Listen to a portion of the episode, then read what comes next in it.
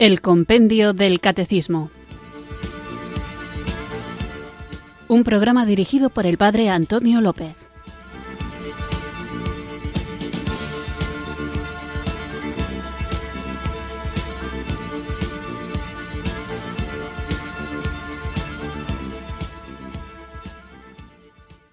Queridos oyentes de Radio María, recibido un cariñoso saludo desde Irurzun, en Navarra, quienes sintonizáis una tarde más este programa diario de El Compendio del Catecismo para conocer la doctrina de la Iglesia Católica.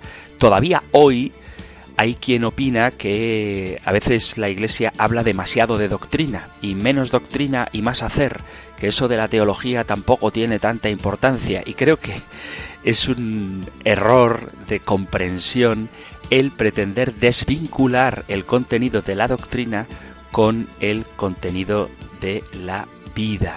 Dice San Pablo a Tito en la carta a Tito en el capítulo 2, pero tú habla lo que está de acuerdo con la sana doctrina.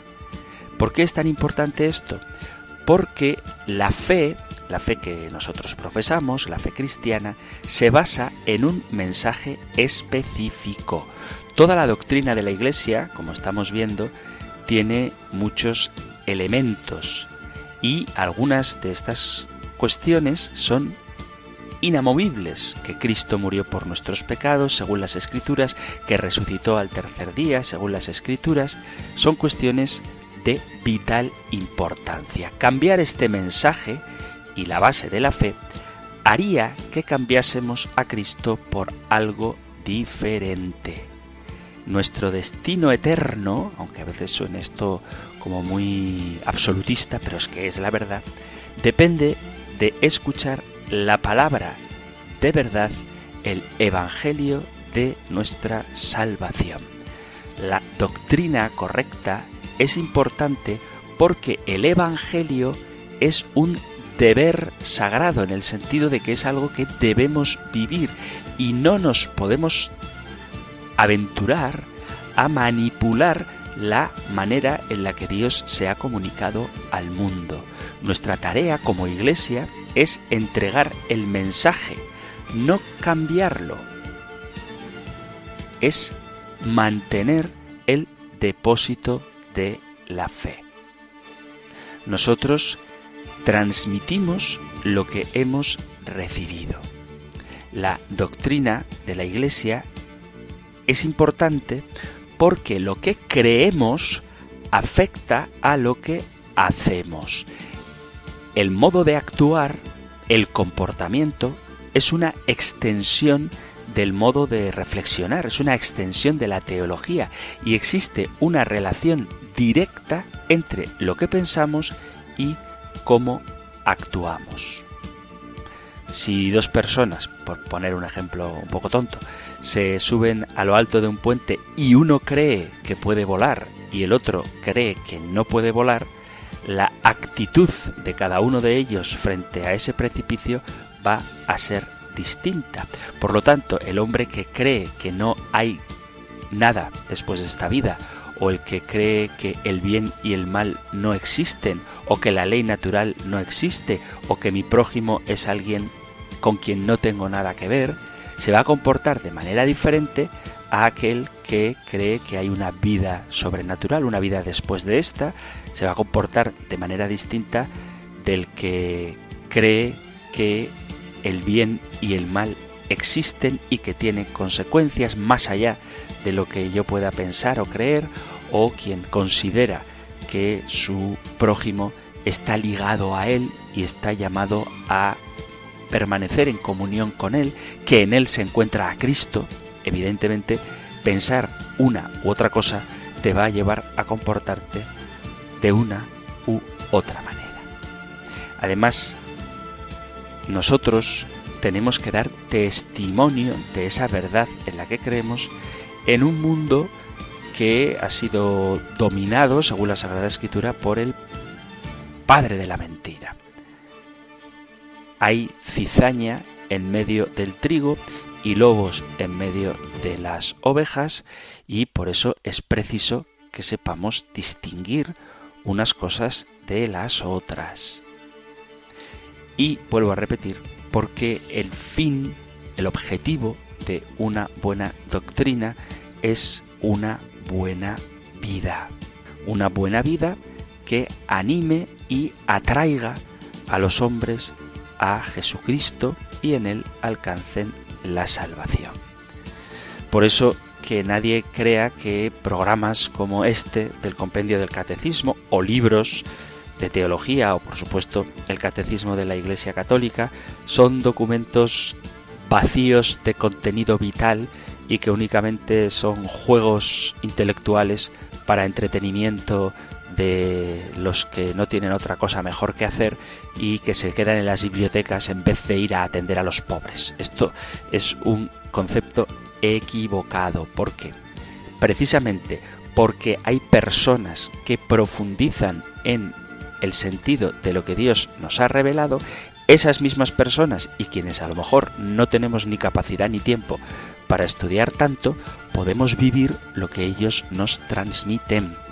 Así que es importante conocer el contenido de la fe, es importante vivir aquello que conocemos para que podamos compartirlo y cuando toca defenderlo. Y por eso hay veces que el estudio puede resultar un poco árido, árido en el sentido de que exige concentración, exige esfuerzo intelectual y exige dedicación. Pero porque solamente cuando está bien fundado aquello que crees, lo vas a vivir con convicción y no te vas a dejar llevar meramente por sentimientos que en la iglesia, en nuestra amada iglesia católica, para muchos miembros sigue siendo este un problema, el creer que solo hay que hacer las cosas cuando te nace, cuando te apetece, en vez de hacer las cosas por un compromiso que brota de una convicción, que brota de un conocimiento. Así que para crecer en este conocimiento, Radio María pone a vuestro servicio este y otros programas, pero ahora mismo, a esta hora, este de El Compendio del Catecismo y Dios Padre y Dios Hijo envían a nosotros al Dios Espíritu Santo para que sea Él quien nos lleve a la verdad plena. Así que ahora juntos lo invocamos en oración.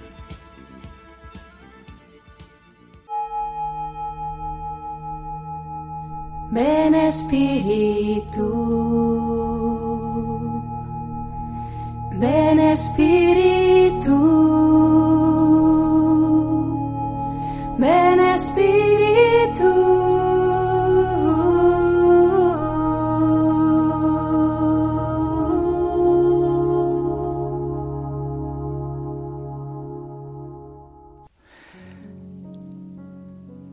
Ven Espíritu Santo a despertar mi vida interior.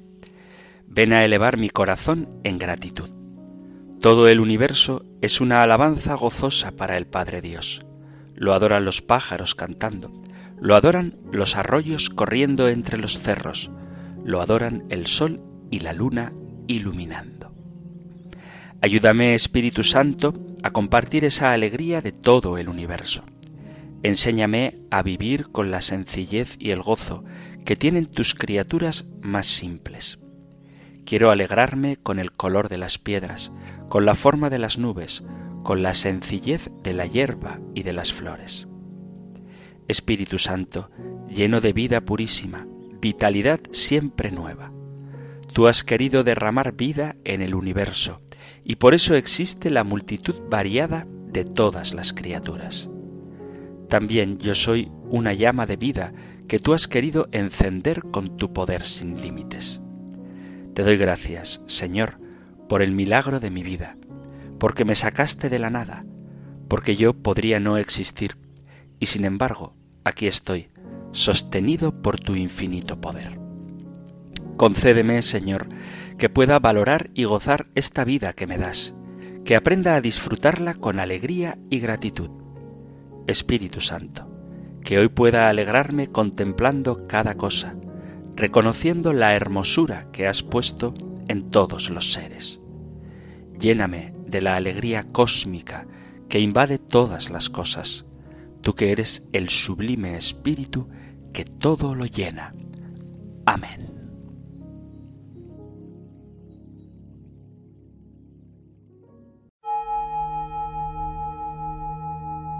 Ven Espíritu, ven Espíritu, ven Espíritu.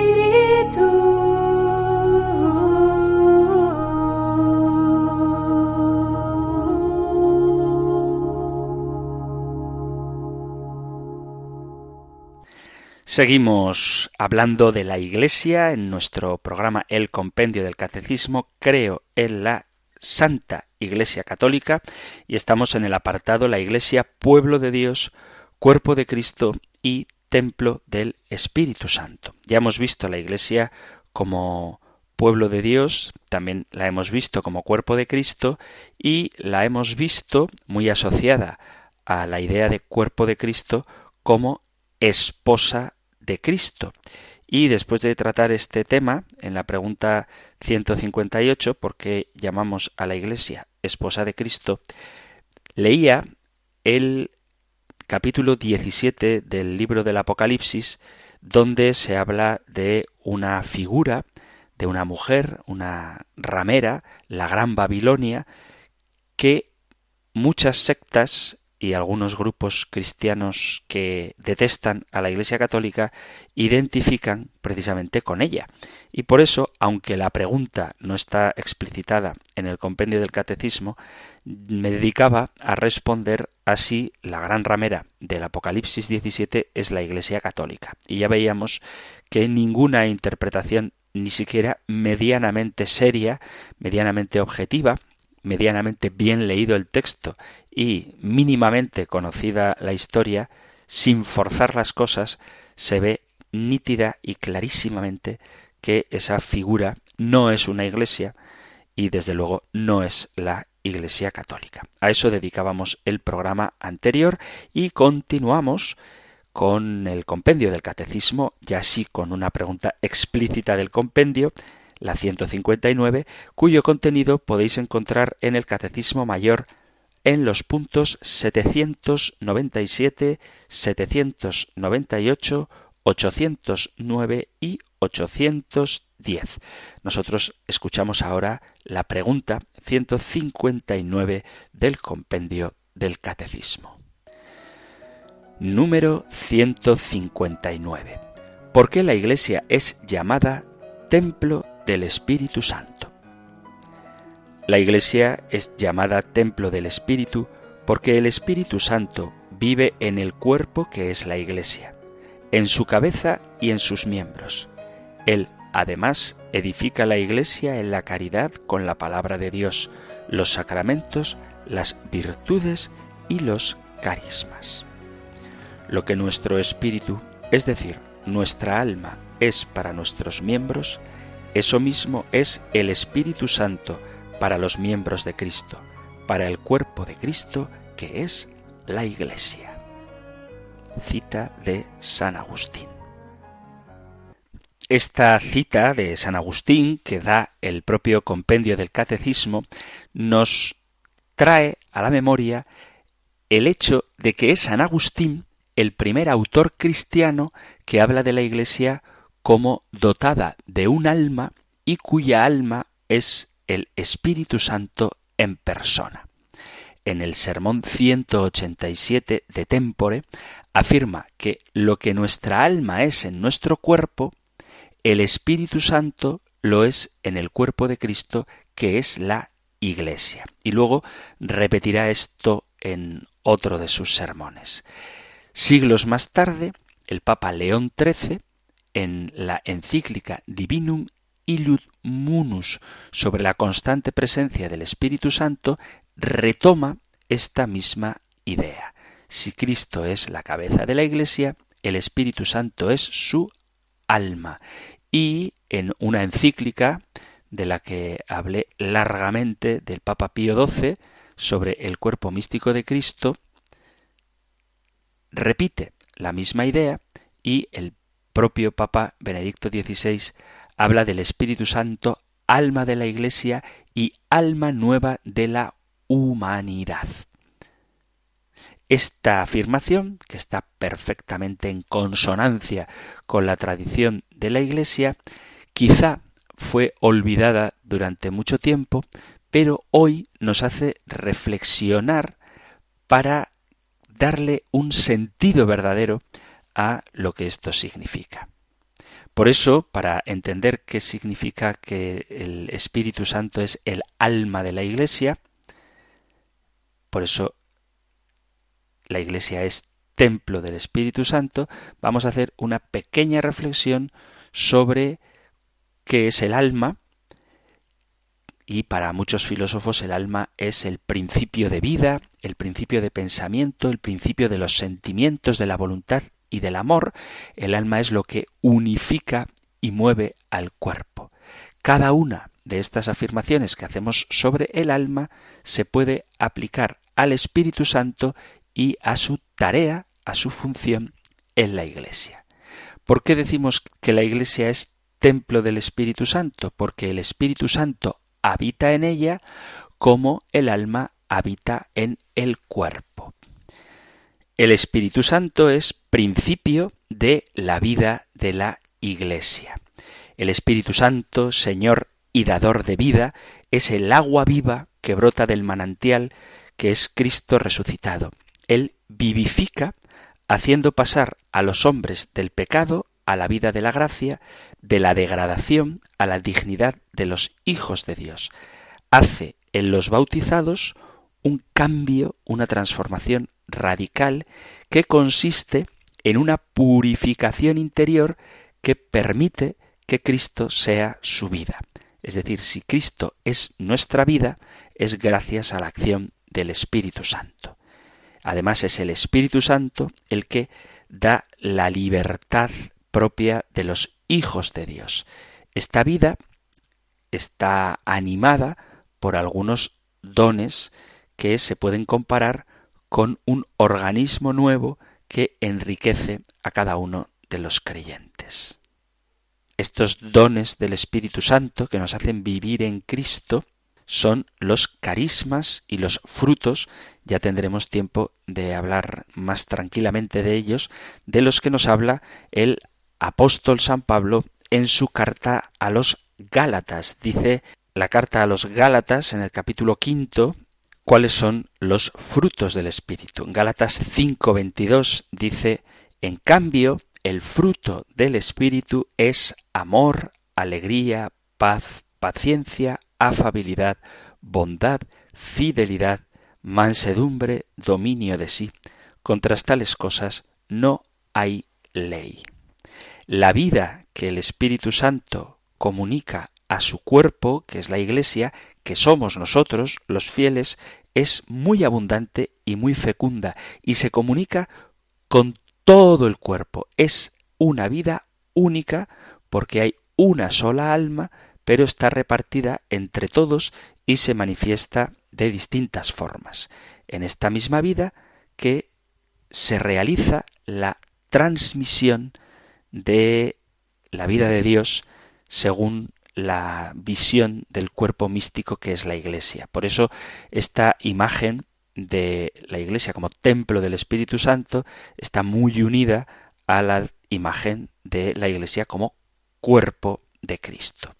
Así como el alma es al cuerpo el principio del pensamiento, también el Espíritu Santo es el principio del pensamiento de la Iglesia. Lo mismo que decíamos que tenemos la mente de Cristo, porque su cuerpo, que es la Iglesia, tiene como cabeza a Jesucristo, el Espíritu Santo es el que alimenta el modo de pensar de este templo, de este cuerpo, que es la Iglesia. El Espíritu Santo ilumina y da, comunica la luz de la fe. El Espíritu Santo nos enseña y nos hace participar de la sabiduría divina. Él es el Espíritu de la verdad que nos conduce hasta la verdad plena.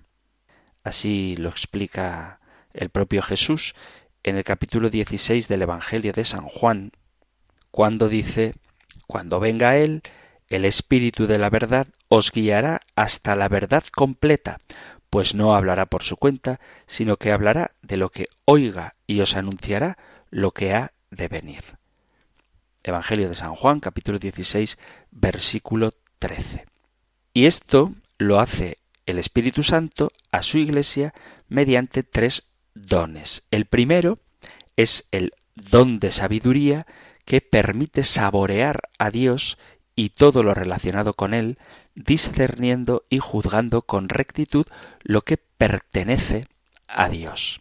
El segundo don sería el don de entendimiento que da una intuición, un conocimiento, un entendimiento penetrante de las verdades reveladas. Y el tercero sería el don de ciencia, que perfecciona la fe dándonos a conocer las realidades creadas en su relación con Dios. O sea, no se trata de ciencia en el sentido de las ciencias que estudiamos en el colegio, el libro de ciencias, sino que es la relación de todo cuanto existe, de todo lo creado, con Dios.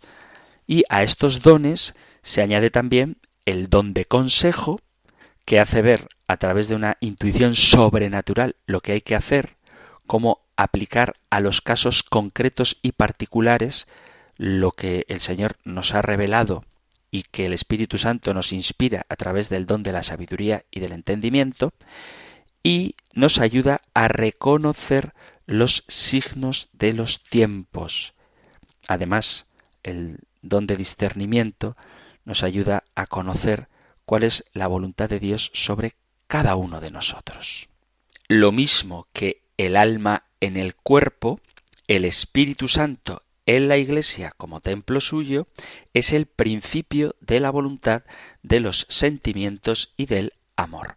El Espíritu Santo es quien comunica a la Iglesia la caridad y las demás virtudes sobrenaturales que le dan la capacidad de cumplir la voluntad de Dios, no sólo conocerla, sino cumplirla. Es el espíritu de amor el que mueve el corazón de cada miembro de la Iglesia, de cada creyente, para que se entregue a la obra de la justicia. El Espíritu santifica a la Iglesia y la conduce a su perfección por la caridad, que éste es el don esencial y el fin para el que existen todos los demás dones. Todo existe para la caridad. Os animo a que leáis el capítulo 12 y 13 de la primera carta de San Pablo a los Corintios. No la leo ahora porque ocuparía mucho tiempo, pero deja claro que todo cuanto existe, existe para la caridad. El espíritu fortalece la voluntad de la Iglesia por medio de tres dones. El don de piedad, que produce sentimientos filiales hacia el Padre, es un amor, un afecto profundo, fiel, tierno, que nos une a Dios y a todo lo que pertenece a Dios, de manera especial a la Virgen María y a todos los santos del cielo y de la tierra, el don de fortaleza que nos da energía, nos da paciencia y nos mueve para que hagamos las cosas grandes o difíciles y seamos capaces de aceptar los sufrimientos con alegría y el don de temor de Dios que inclina nuestra voluntad para respetar a Dios como Padre, para respetar su voluntad y que nos perfecciona alejándonos del pecado y de todo aquello que pueda desagradar a Dios. El Espíritu Santo es el don infinito que une al Padre y al Hijo en un mismo amor y nos hace participar a nosotros, creyentes, de este amor de la Santísima Trinidad y lo comunica, lo da sin cesar para que vivamos continuamente unidos a Dios y más unidos también entre nosotros. Porque Dios da el Espíritu sin medida. Hay una famosa frase, creo que es de Madre Teresa de Calcuta, que dice la medida del amor es amar sin medida. Bueno, pues así nos ama Dios, tanto que ha enviado su Espíritu Santo y lo ha hecho sin medida. Dice el Evangelio de San Juan en el capítulo 3, versículo 34, dice, porque aquel a quien Dios ha enviado habla las palabras de Dios, porque da el Espíritu sin medida. Y lo mismo que el alma en el cuerpo es principio de unidad, el Espíritu Santo en la Iglesia es principio de unidad. Hacer esta unidad es una de las primeras actividades del Espíritu Santo, tal y como nos narran los Hechos de los Apóstoles en el capítulo 2, habla precisamente de esta unidad. Había en Jerusalén, capítulo 2, versículo 5, había en Jerusalén hombres piadosos que allí residían venidos de todas las naciones que hay bajo el cielo. Al producirse aquel ruido, la gente se congregó y se llenó de estupor al oírles hablar cada uno en su propia lengua. Estupefactos y admirados decían ¿Es que no son Galileos todos estos que están hablando? Pues ¿cómo que cada uno de nosotros les oímos en nuestra propia lengua nativa? partos, medos y elamitas, habitantes de Mesopotamia, Judea, Capadocia, el Ponto, Asia, Frigia, Panfilia, Egipto, la parte de Libia fronteriza con Cirene, forasteros romanos, judíos y prosélitos, cretenses y árabes, todos les oímos hablar en nuestra lengua las maravillas de Dios. Todos estaban estupefactos y perplejos y se decían unos a otros ¿Qué significa esto? y esta unidad manifiesta la unidad del mundo redimido en contraste con lo que ocurrió en la Torre de Babel, el famoso pasaje del libro del Génesis que encontramos en el capítulo 11.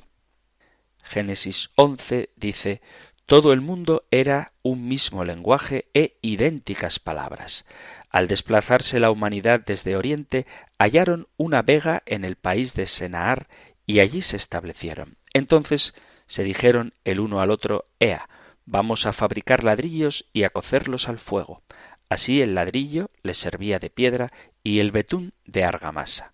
Después dijeron, Ea, vamos a edificarnos una ciudad y una torre con la cúspide en los cielos, y hagámonos famosos por si nos desperdigamos por toda la haz de la tierra.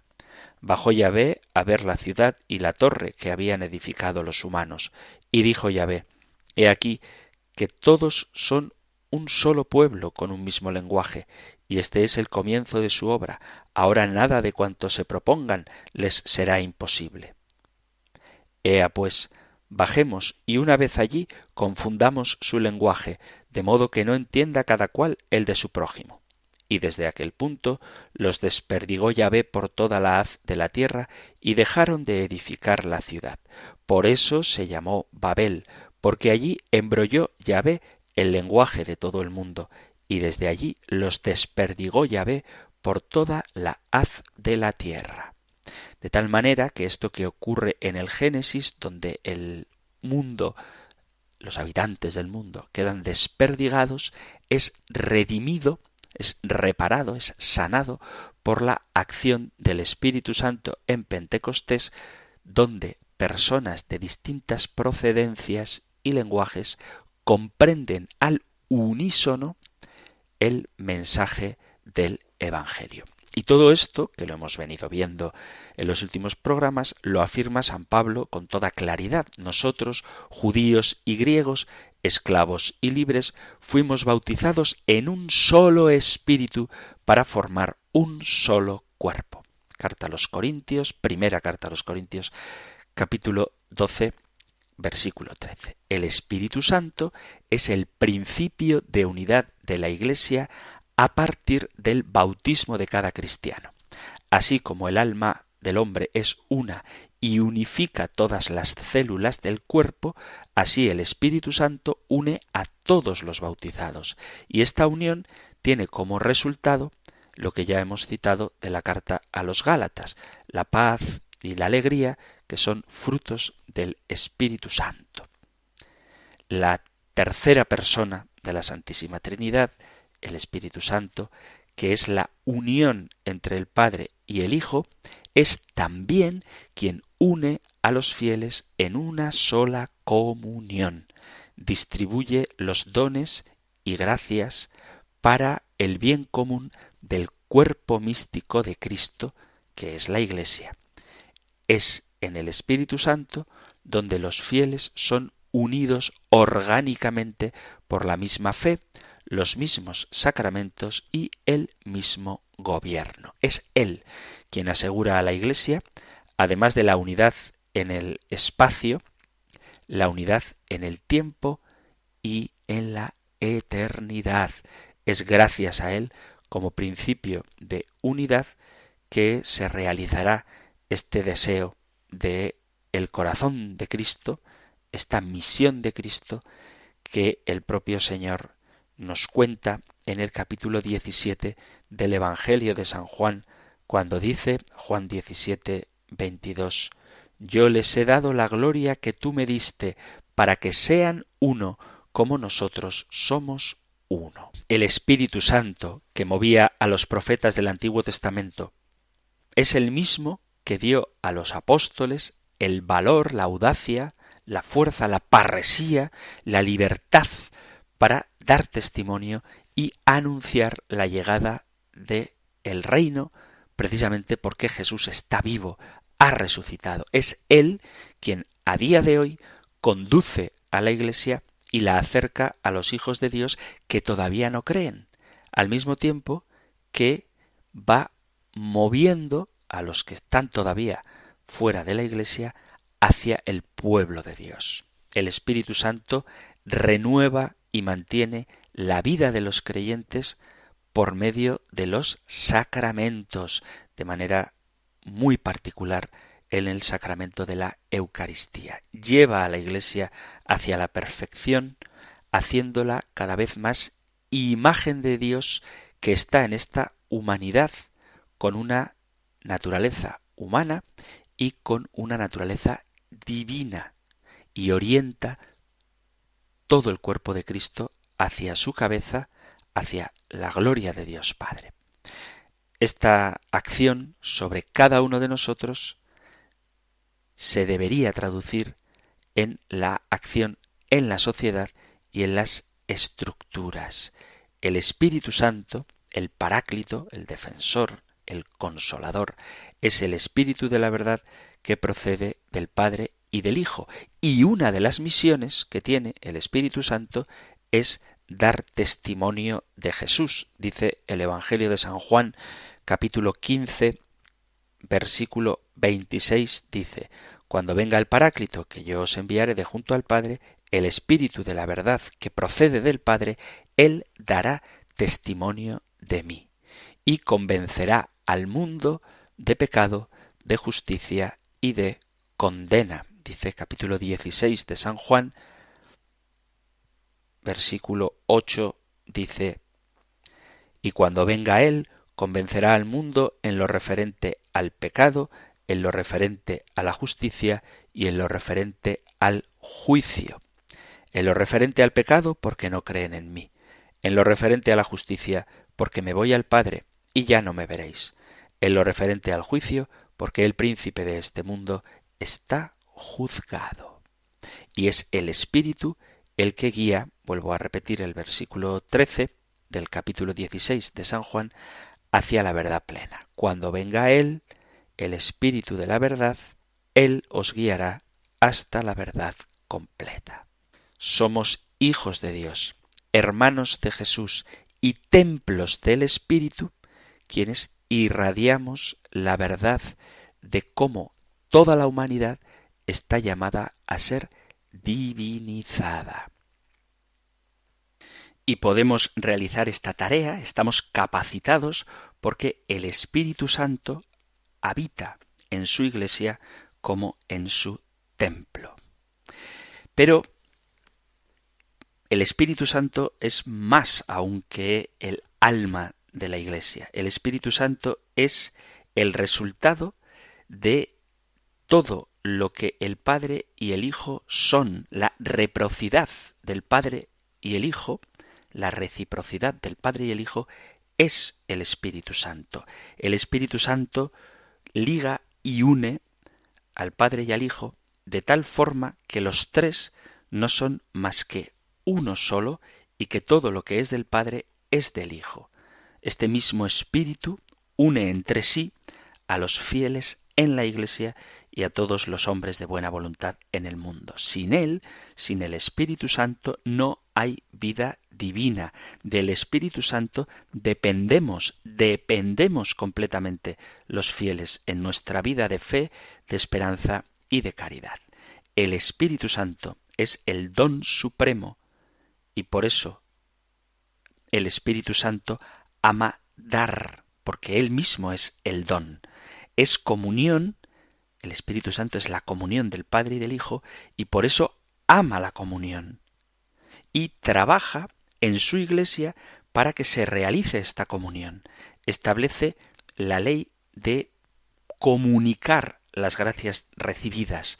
Él se da a sí mismo y da sus dones para que los fieles demos y nos demos a nosotros mismos. El que recibe los dones del Espíritu Santo los recibe para beneficio de todos, para cooperar en la edificación de la casa espiritual donde cada uno es piedra viva.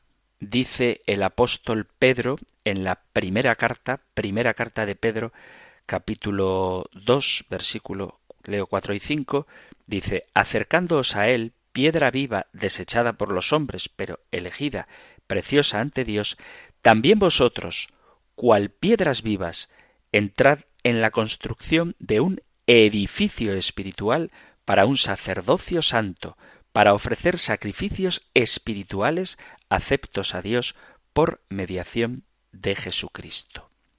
Y en la primera carta a los Corintios dice el apóstol Pablo, capítulo 6, primera Corintios, capítulo 6, versículo 19, dice, Todo pecado que comete el hombre queda fuera de su cuerpo, mas el que fornica peca contra su propio cuerpo. ¿O no sabéis que vuestro cuerpo es santuario del Espíritu Santo que está en vosotros y habéis recibido de Dios y que no os pertenecéis? Habéis sido bien comprados. Glorificad, por tanto, a Dios en vuestro cuerpo. El Espíritu Santo quiere la unidad realiza la unidad. Mueve a los fieles para que lo tengamos todo en común las necesidades, las debilidades y tristezas, las alegrías, también los éxitos y todos los bienes. Nada está excluido de la comunión de la caridad, ni el pecado, ya que está puesto en común en el sacramento de la reconciliación. Las oraciones y los méritos de todos sirven para cada uno, porque el Espíritu Santo, alma de la Iglesia, realiza constantemente la comunión de todos los creyentes. Unirnos al Espíritu Santo, dejarnos penetrar por Él, dejar que habite en este templo que es la Iglesia, dejar que habite en este templo que es nuestro cuerpo, como acaba de decir San Pablo en la primera carta a los Corintios capítulo 6, es entrar en la confianza que suscita su amor infinito. Además, es vivir unidos el conjunto de los fieles habitados por Él. Es vivir felices en la humildad del amor y en la libertad que da la verdad. Participar en el reino de Dios que es justicia, paz y alegría en el Espíritu Santo. Dice San Pablo a los romanos en el capítulo 14, versículo 17. Vamos a hacer una pequeña pausa musical, escuchamos una canción y continuamos con nuestro programa.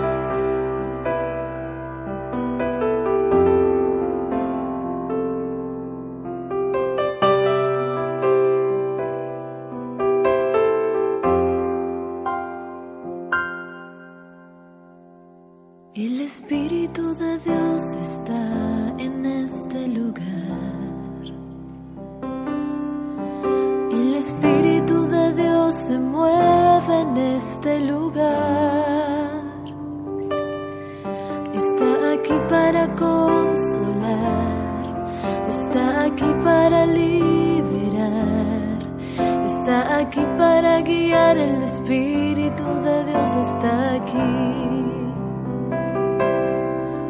El Espíritu de Dios está en este lugar. El Espíritu de Dios se mueve en este lugar.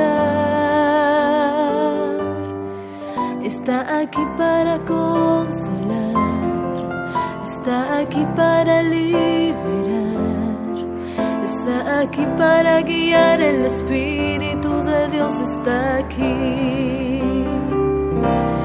Muévete en mí.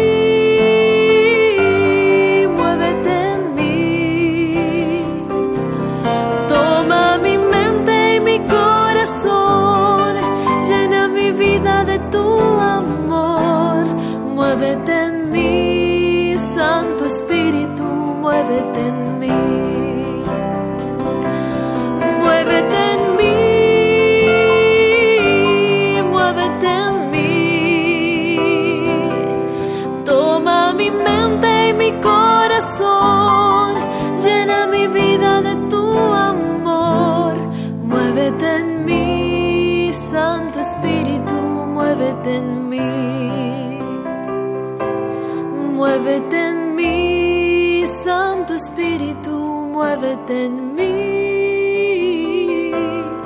Muévete en mí, Santo Espíritu,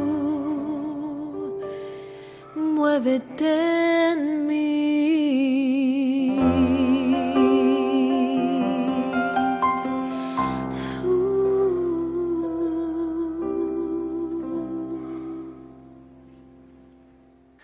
Estás en Radio María escuchando el Compendio del Catecismo y hemos escuchado la canción El Espíritu de Dios está en este lugar, porque el tema del que estamos hablando hoy es la pregunta número 159, ¿por qué la Iglesia es llamada Templo del Espíritu Santo? Y después de dar la respuesta, la Iglesia es llamada Templo del Espíritu porque el Espíritu Santo vive en el cuerpo que es la Iglesia, en su cabeza y en sus miembros. Él, además, edifica la Iglesia en la caridad con la palabra de Dios, los sacramentos, las virtudes y los carismas. Y luego, de esta respuesta, el compendio del Catecismo nos da una cita de San Agustín.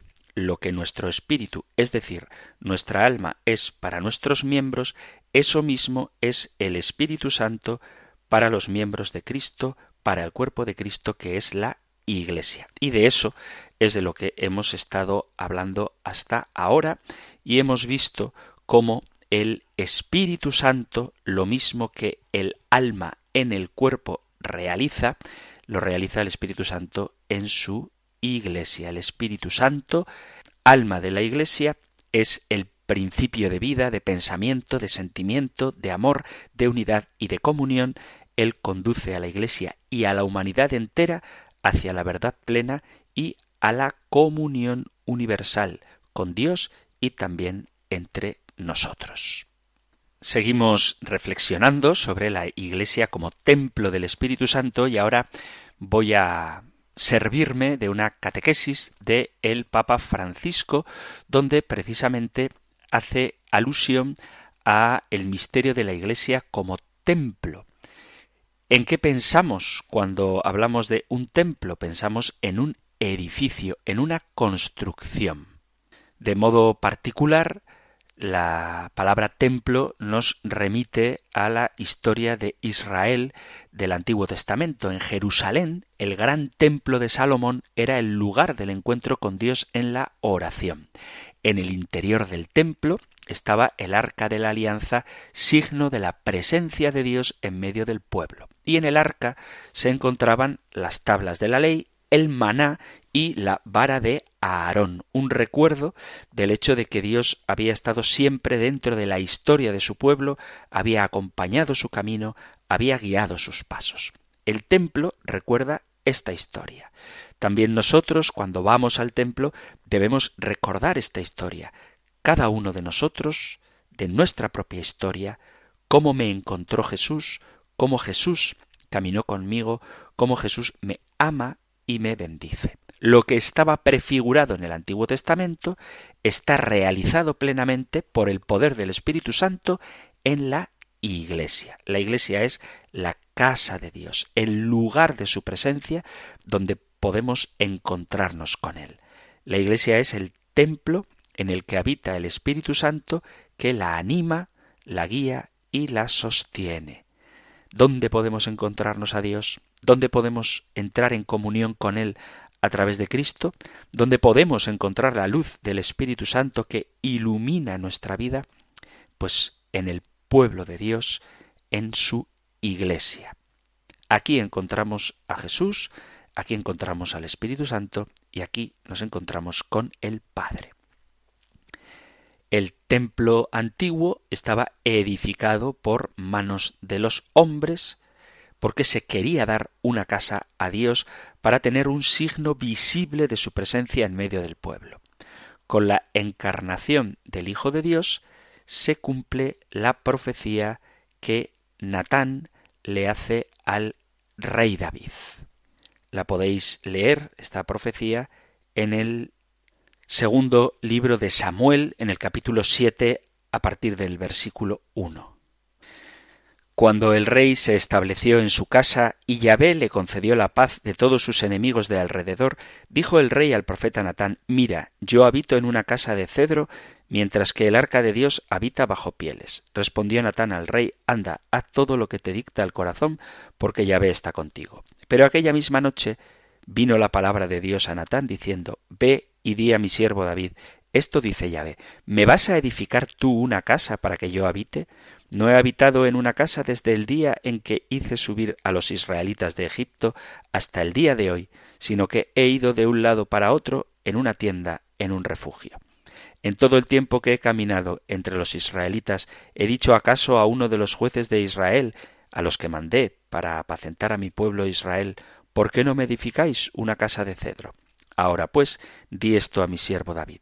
Así habla Yahvé Sebaot, yo te he tomado del pastizal, de detrás del rebaño, para que seas caudillo de mi pueblo Israel. He estado contigo donde quiera que has ido, he eliminado de delante de ti a todos tus enemigos, y voy a hacerte un nombre grande como el nombre de los grandes de la tierra. Fijaré un lugar a mi pueblo Israel, y lo plantaré allí para que more en él. No será ya perturbado, y los malhechores no seguirán oprimiéndole como antes y el tiempo en que instituí jueces a mi pueblo Israel. Le daré paz con todos sus enemigos. Yahvé te anuncia que Yahvé te edificará una casa. Y cuando tus días se hayan cumplido y te acuestes con tus padres, afirmaré después de ti la descendencia que saldrá de tus entrañas y consolidaré el trono de su realeza. Él construirá una casa para mi nombre y yo consolidaré el trono de su realeza para siempre no es el rey, no somos nosotros quienes le damos una casa a Dios, sino que es Dios mismo quien construye su casa para venir a habitar en nosotros.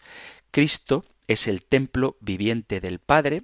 Acordaos de que ya vimos la relación de Jesús con el templo en el contexto de su pasión, cuando le acusaban de ir en contra del templo, y Cristo mismo es el lugar del encuentro con Dios y edifica la Iglesia hecha no de piedras materiales, sino de piedras vivas que somos nosotros.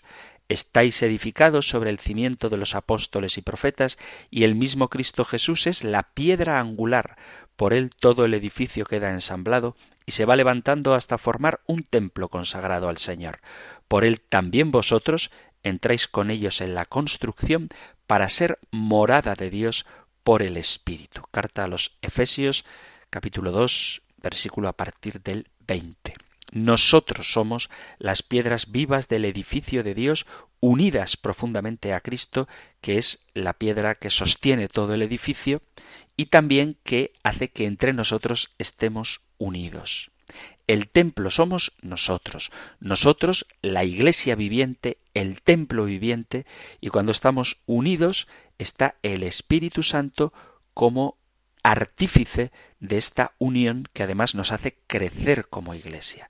Nosotros no estamos aislados, sino que somos pueblo de Dios y esto es la iglesia.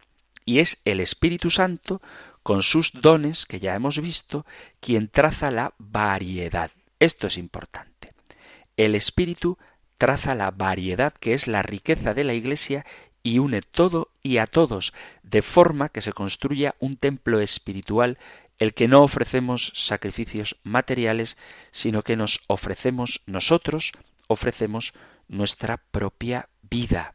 Dice el apóstol Pedro en su primera carta en el capítulo 2, versículo 4 y 5, dice, acercándoos a él, piedra viva, desechada por los hombres, pero elegida, preciosa ante Dios, también vosotros, cual piedras vivas, entrad en la construcción de un edificio espiritual para un sacerdocio santo, para ofrecer sacrificios espirituales aceptos a Dios por mediación de Jesucristo. La Iglesia no es un entramado de cosas y de intereses, sino que es el templo del Espíritu Santo, el templo en el que Dios actúa, el templo en el que cada uno de nosotros, con el don del bautismo, es una piedra viva. Y esto significa que nadie es inútil en la Iglesia. Y si alguien le dice a otro vete a casa, eres inútil, esto no es verdad porque nadie es inútil en la Iglesia. Todos somos necesarios para la construcción de este templo. Nadie es secundario, nadie es más importante que otro. Todos somos iguales a los ojos de Dios. Nadie es anónimo. Formamos y construimos la Iglesia si falta una piedra en este edificio, en la vida cristiana, falta algo a la belleza de la Iglesia. El Papa, que le gusta mucho hacer preguntas para que reflexionemos, pregunta ¿Cómo vivimos nuestro ser iglesia? ¿Somos piedras vivas o somos, por así decirlo, piedras cansadas, aburridas o indiferentes? ¿Habéis visto qué feo es ver a un cristiano cansado, aburrido o indiferente, un cristiano así no funciona. El cristiano debe ser vivo, alegre de ser cristiano. Debe vivir esta belleza de formar parte del pueblo de Dios que es la Iglesia. Y para esto debemos abrirnos a la acción del Espíritu Santo para ser parte activa de nuestra comunidad y no cerrarnos a nosotros mismos.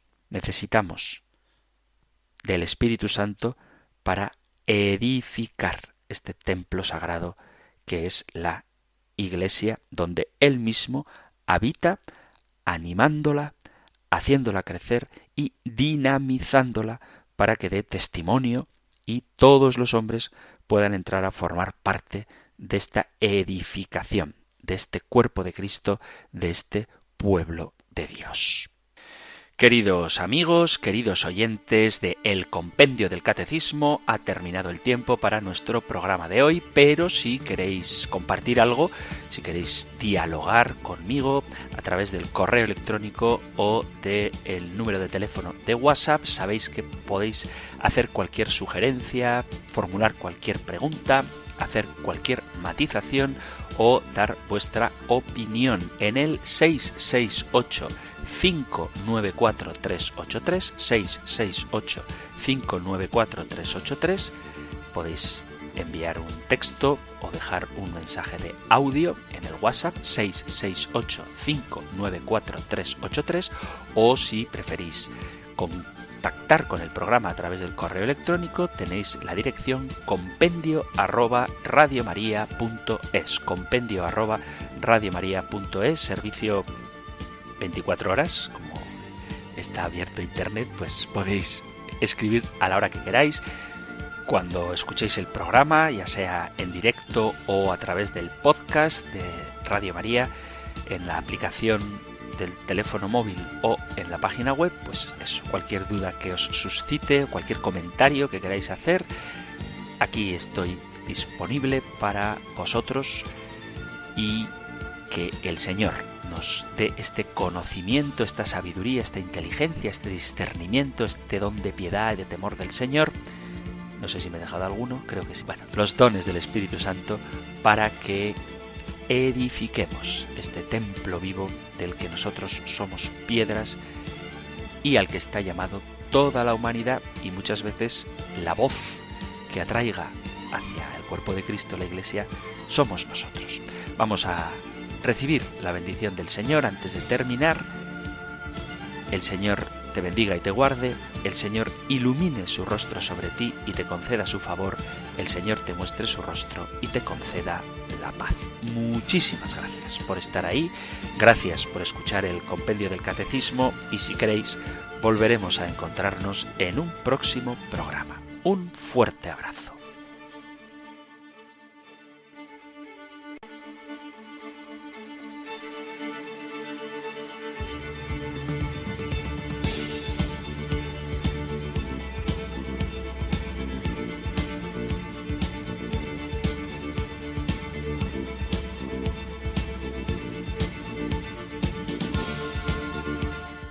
El Compendio del Catecismo.